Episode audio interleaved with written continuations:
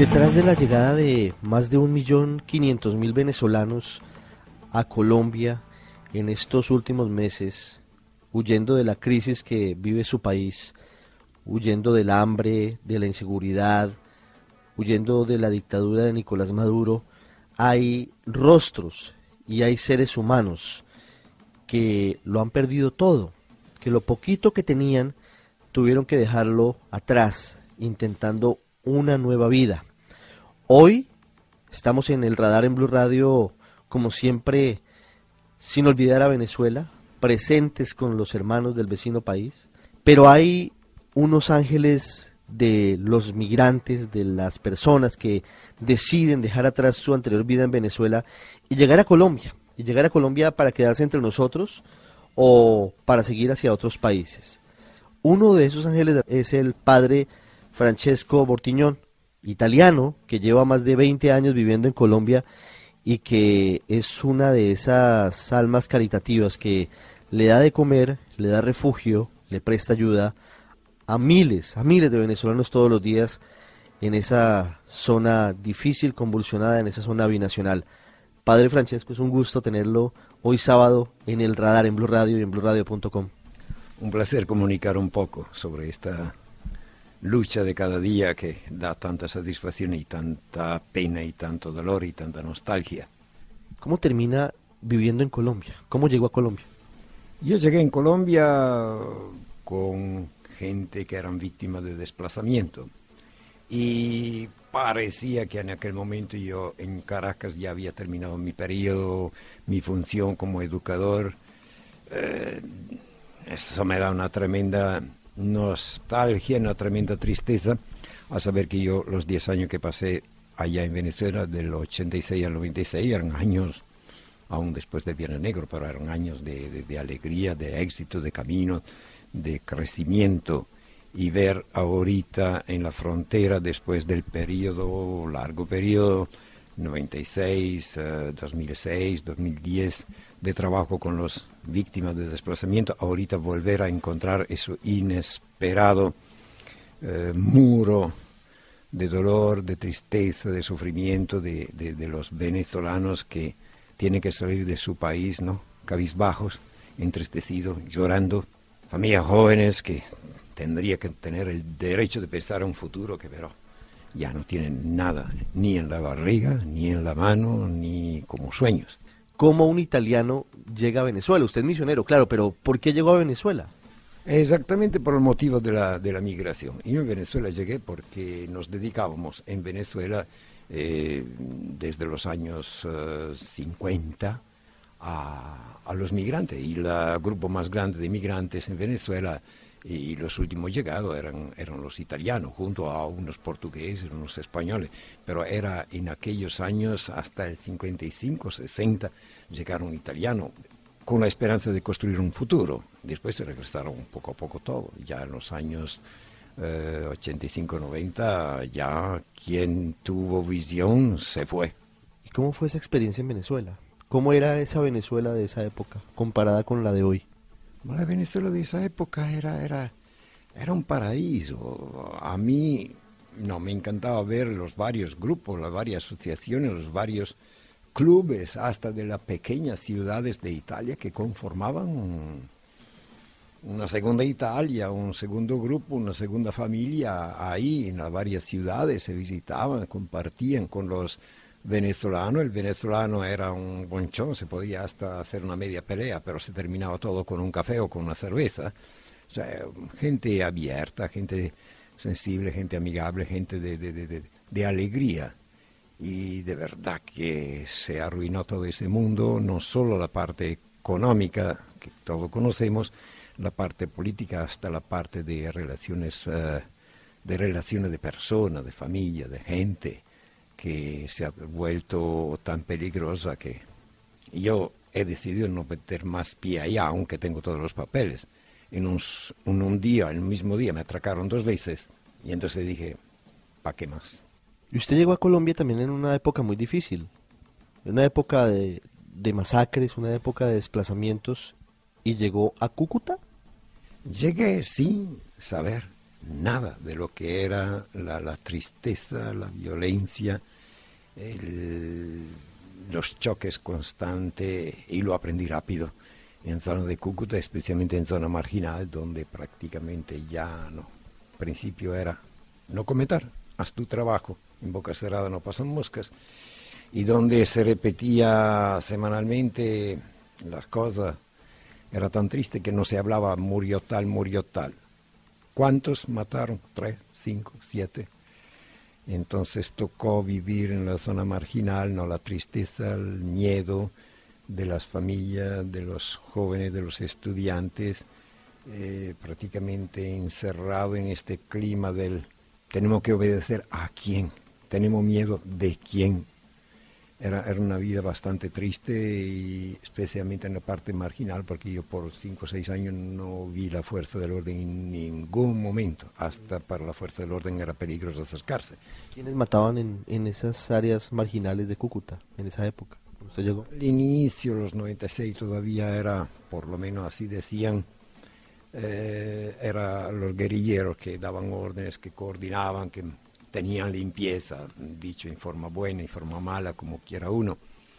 Después, el 90, a final de 90, 2000, eh, cuando, cuando ya eran otros que mandaban, eran la, los paramilitares, y con los paramilitares no había preavisos, había orden y matanza. ¿Y cuál era su tarea como, como misionero? Teníamos dos trabajos básicamente. Uno era dirigir el centro de migraciones, donde prácticamente una casa que tenía alojamiento, alimento, atención, orientación para las familias eh, que en aquel tiempo eran los desplazados, no algunos retornados, desplazados máximamente. Y Además del hogar de paso, teníamos exactamente para buscar algo de trabajo al fin de semana en la zona marginal del nor, noroccidente, alrededor del aeropuerto. Empezamos con alguna escuelita, alguna preescolar. Eh, los preescolares, no, los niños crecen, se transformaron en escuela primaria, escuela secundaria. Prácticamente ya en el 2000 eh, teníamos cinco sedes, teníamos 3.000 alumnos y, esta, esa tarea nos ponía en contacto con los más débiles, con las víctimas de estas violencias, pero también nos ponía a la luz del sol. Eso era lo que hacíamos como escalabriniano. Servicio de comedores, servicio de escuela, servicio de iglesia, atención a algunos ancianos, pues las partes sin conflicto nos miraban, nos conocían, nunca nos han ni criticado, ni amenazado, ni, ni dicho no, cuidado con esto. ¿En qué momento el padre Francesco se da cuenta de que llegó un venezolano a pedir comida, llegó otro venezolano y esa llovizna se convirtió en aguacero? ¿Eso cuándo pasó? Nosotros eh, se sabe que alrededor de mitad, el 15 de agosto del 15 empezó la oleada, el, cierre de la deportación. Nosotros habíamos advertido esto ya a noviembre, diciembre del 2014, porque obviamente entre los huéspedes o los deportados o los que ya retornaban por miedo, teníamos ya una estadística que nos estaba advirtiendo que el número de, de mm, gente que venía del Venezuela superaba a la gente víctima de la, mm, las víctimas de deportaciones o de mm, desplazamiento interno. Entonces ya a final de 2014 y de hecho después eh, vino la deportación fuerte del, del colombiano y, después la, mm, el retorno voluntario, es casi ridículo llamarlo así, pero y enseguida Ah, prácticamente vinieron los venezolanos.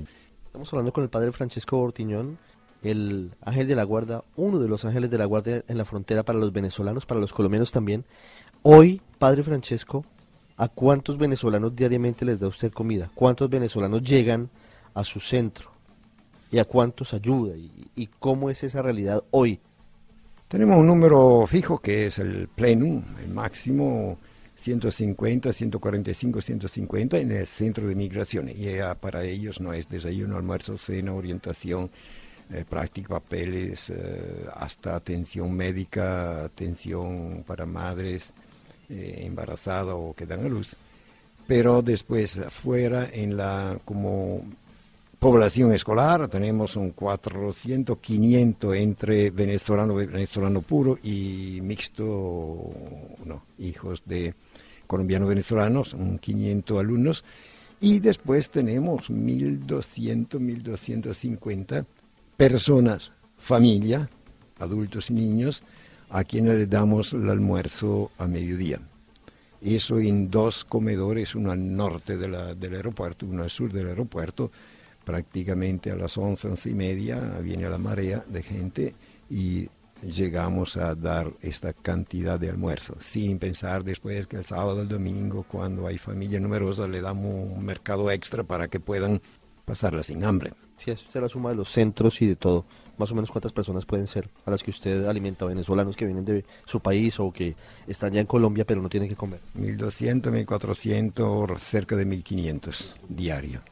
¿De dónde sacan los recursos? ¿Cómo hace?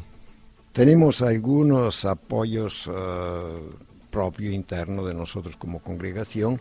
Tenemos algunos pocos que nos vienen desde las autoridades oficiales, la atención de víctima, secretaría, pero el apoyo fundamental viene del Programa Mundial de Alimentos, lo cual desde mayo prácticamente se han comprometido y obviamente a ellos, digamos que su profesión, su función, su vocación de tratar de contribuir lo máximo cuanto a alimentos. Padre Francesco, a esta hora lo escuchan millones de personas en Colombia que han visto que su vida ha cambiado de alguna manera por la llegada de los venezolanos. Ya vemos algunos brotes de xenofobia, de rechazo a los venezolanos.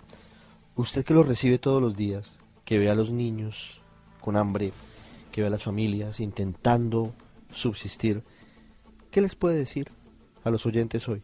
de la realidad que hoy ya estamos afrontando todos? Bueno, a mí como experiencia me han robado en las escuelas, en la casa, en la parroquia, antes, durante y después y, siempre. Pues no es que el venezolano que viene hoy sea más ladrón, sea más violento.